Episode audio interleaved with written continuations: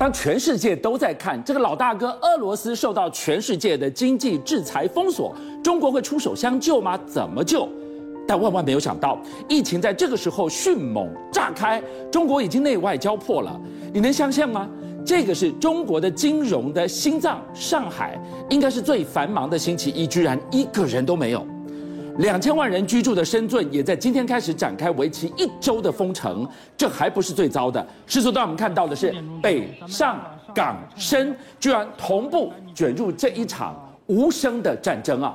你想没有错，现在全世界反而开始担心中国的疫情要大爆发。你看，从原本的香港啊，现在往北去蔓延。你看，目前北京呢已经出现本土的疫情，而且根据目前他们的说法时候，六条的这个传播链一共有三十例。那你更不用讲，哎，中国心脏地带经济的命脉，上海，上海已经暂停所有的客运的这个营运，包括说高校已经进行一个准封闭式的这个管理。是。那我昨天晚昨天的时候，我很多朋友都拍给我说，外滩的这个情场景，外滩居然空无一人啊，假日的。时间点，好了，不止这个样子哦。深圳也从十四号到二十号要封城一周，所以你看，今天我们早上的时候，台股非常多股票都因为这样关系出现一个大杀盘的这个情形啊。这就是我们为什么讲的，先前大家关注的是香港，结果现在北京这个是政治的心脏，对，这个是上海，上海是经济的心脏，是深圳，深圳是制造的心脏。对金融的心脏，四个心脏都要 shut down。没错，也就是说四把刀插在中国的这个身上，你就知道说这个对中国经济一定是非常大的这个问题嘛。特别是他们这个爆发是在两两会之后爆发，你就说那那是不是之前是压住这个消息台吗？不让他对，不让他爆发。那两会后头盖不住，那就爆发。好，那我们讲其实最惊心动魄还是香港。香港呢，目前新增案例一天是三点二万，没有当没有当初五万这么多。可是问题是它有个数字让人看了真的非常难过，它的死亡人数三千九百九十三人，已经超越。武汉当年的这个状况，好可怕。对，没错。那我们就讲嘛，你看这个天津这个地方的这个三角洲，还有长江三角洲，还有珠江三角洲这个地方，一共占整个台中国大陆的 GDP 四十四趴。你就知道说中国大陆目前的压力到底有多大。好，我们刚刚不是讲到这个香港吗？香港，你可以看香港的这个这个伊丽莎白的这个伊丽莎白博的这个医院里面来说话，你看这个医院里面，你要出现什么？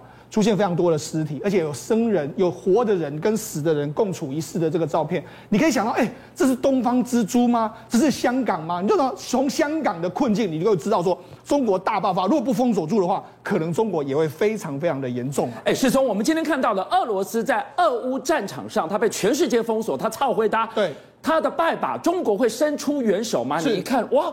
中国大陆的内院起火了，但是拜登还没有打算放过北京，没错，他居然要绝杀北京，让北京。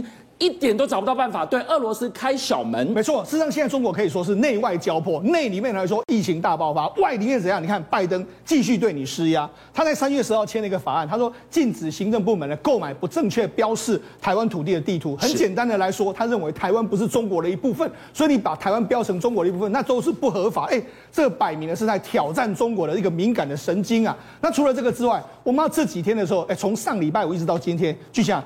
港股全面的大重挫，上礼拜五大重挫，当然就是因为这个原因。这个美国的政企政企单位呢，他点名了五几家公司：百胜中国，还有百济神州，还有再鼎药医药，还有和黄医药，还有盛美半导体等等的所有的公司，你没有遵守所谓的外责外国公司问责法。也就是说，经过几年之后，如果三年之后他们不改善的话，可能全部都会被下市，而且这些名单可能最快五六月就会出来。所以呢，对这些所谓港股来说，哦，很多港股挂牌的这个公司，一天都。狂泻十趴、二十趴这样，当然让港股压力非常非常沉重，让中国的经济感受到非常大的这个压力呀、所以，当我们看到了俄乌的战局对着平民无差别滥杀的是俄军内。你居然把关刀对向了陆股，是美国的步步进逼，他到底要逼中国干什么？你仔细看哦，其实中美美国当然有对俄罗斯，可你们讲他这把刀其实砍向中国，砍得也蛮凶狠的。这太怪了。对，那除了这个之外，另外一个原因是什么？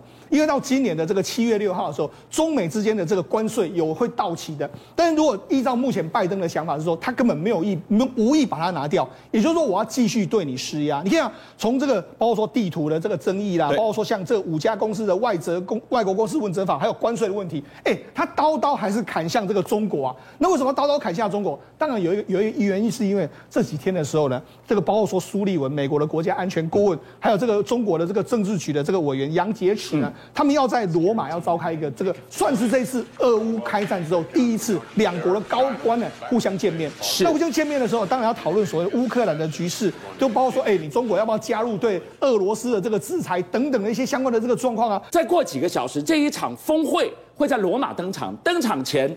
中国已经把五把关刀架到陆虎的脖子上了。你听话，我饶你一命；你不听话，刀子就下去了。什么样叫听话？就是你得配合我，对全力封杀制裁俄罗斯。对，没错。为什么要这样做呢？我们看，目前全世界的这个所有的国家都已经加入对于俄罗斯的制裁。唯一一个国家，我们要包括说美国的朝野，包括从这个沙奇一直到拜登，甚至一直到美国的这个这个所有的，包括纽约时报啦、弗里曼等等，都说。唯一能够阻止这个普丁的，就只有习近平。所以显然他们就出了这么多重拳之后，我知道说我对付你俄罗斯已经告一个段落，下一个阶段我应该来对付中国，因为只有把中国压下去之后，俄罗斯就少了那几番的底气。你回头来看，俄乌战争，战争何止是零和，可能是通输的游戏。我们说的是新能源出的战场，就像这场战争造成了晶片缺，造成了原料涨。结果你就看到了造车之神 Toyota 跟特斯拉遇到了双面夹击，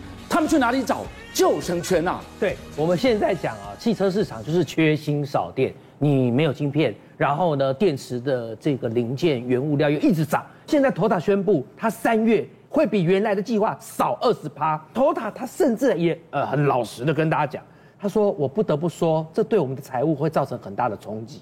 当然啦、因为你车子订单也你也交不出车，订单一直接有什么用？赵俊相，订单接但交不出车，那干脆我订单不接。有一个这样的窘况也出现在中国大陆。不要以为中国大陆现在电动车新兴市场好像红这个红红火火的，所以有多少人买，我就多少人做。没有，我以这台广告中所看到的叫做欧拉，你知道欧拉哦，它很厉害，它是一个呃。打出它的蓝海策略，也就是说，它专攻女性车主市场。你看它做的好可爱，可以说是中国大陆版的金龟车。它有黑猫，它有白猫，它有芭蕾猫，它有樱桃猫。可是我现在管你什么猫，它交不出车啊，怎么办呢？来，这台车哦，它七到八万人民币不修不修，它跑得远不远？够远，三百五十到四百公里的续航力。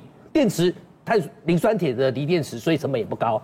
但是他的老板说不行，停止接单。为什么？我以黑猫为例，黑猫是它的入门版，是好。他现在做一台赔一台，他他他现在老板直接跟大家讲，他说你知道吗？其实我们这些猫啊，自从卖出去之后都在亏钱。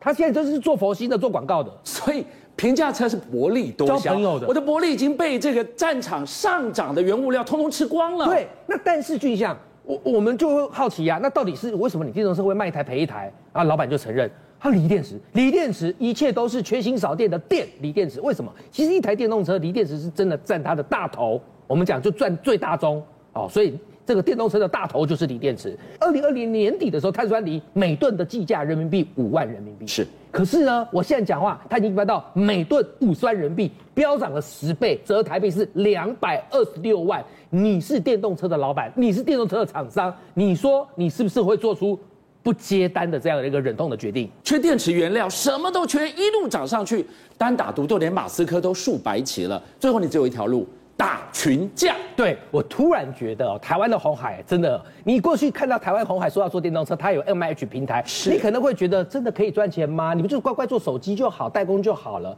结果突然发现它这个打群架的概念呢，哎，真的是有先见之明啊！我跟大家讲一个数据，你就懂了。你知道红海的 MIH，它不是现在之前会先去找一些新锐的品牌，然后来跟他做代工，或者以后帮一些白牌做电动车，对不对？比方说 Fisker，比方说 Lucid。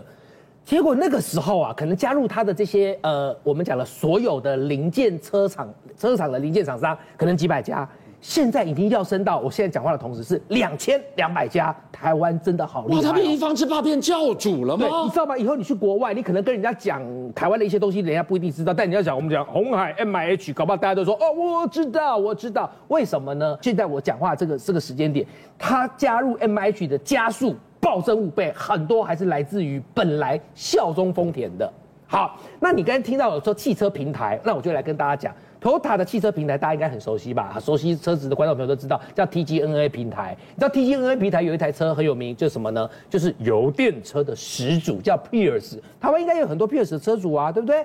你知不知道 Pierce 到今年年底可能会，画面中你所看到的第五代 Pierce 会上市？好，那你会说，那 Prius 会上市，它有什么样的一个承先启后的概念？有，第一个呢，以后 CT 两百你就看不到了，以后就是看到这台车。但是你要知道哦，它是油电车哎头台也是最在意油电车，它也以油电车为傲，它甚至有时候油电车一直都不愿意放弃，它不要全部都变电动车，它现在不得不低头了。你知道这台油电车的始祖到今年年底，它可能会出三个版本，一个就是还是你熟悉的油电车，第二个呢就是 PHEV 插电式油电车，第三个叫纯电动版 EV Electric Vehicle。哦，日本的媒体现在已经爆料，它必须要做电动车。我这边稍微跟大家讲哦。车子品牌是这样，它会分两条线，一个叫做纯电动的，比方说以 BMW 为例，i 叉纯电动。可是为什么它还要做 i4 跟 i 叉三？就是油车变为电动车，成本是比较低的。Toyota 本来以前是不做这种事的，但现在它这两条线，一个 BZ4X 纯电动，对不对？红红火火，行销策略打得非常好。现在可能台湾年底就会见到。可是我这台油电车呢，我一样也要做纯电动的。为什么这两条线我最后好像都往一个地方靠拢，叫电动车？好，为什么？因为电动车。我我跟各位讲啊，虽然现在充电桩可能没有那么多，充电的速度可能也没那么快，你可能都是还是会有一些焦虑。可是它绝对是未来的趋势。好，你 Honda，Honda 在台湾的神车叫 CRV，对不对？一直卖的比 RAV4 还要好。好，CRV 这台车，你你对它的能源概念是什么？第一个油吗？对不对？然后听说大改款的 CRV 可能会有 PHEV，就插电式油电车。我告诉你，现在日媒也爆料说汉达 CRV 可能也会有纯电动的出现。哇！以后你在路上，你看到了后的 CRV，你会发现它开过去没有声音，为什么？因为它是纯电动的。为什么 Toyota 跟汉达都要做这条路？为什么它都必须放下过去的包袱与面子，不要再只只只想说做油车或是油电？原因很简单，因为电动车是未来的趋势。邀请您一起加入五七报新闻会员，跟俊相一起挖真相。